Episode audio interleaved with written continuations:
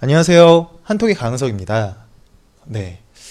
이번 주부터는, 어, 이번 주 일주일 동안은 좀 다르게, 좀 다른 방법으로 진행을 해보려고 해요. 어떤 제가 이야기를 하나를 가지고 올 텐데요. 그 이야기를 같이 발음하고 연습해보는 시간, 어, 월, 화, 수, 목요일 동안 그렇게 한번 진행을 해볼 거고요.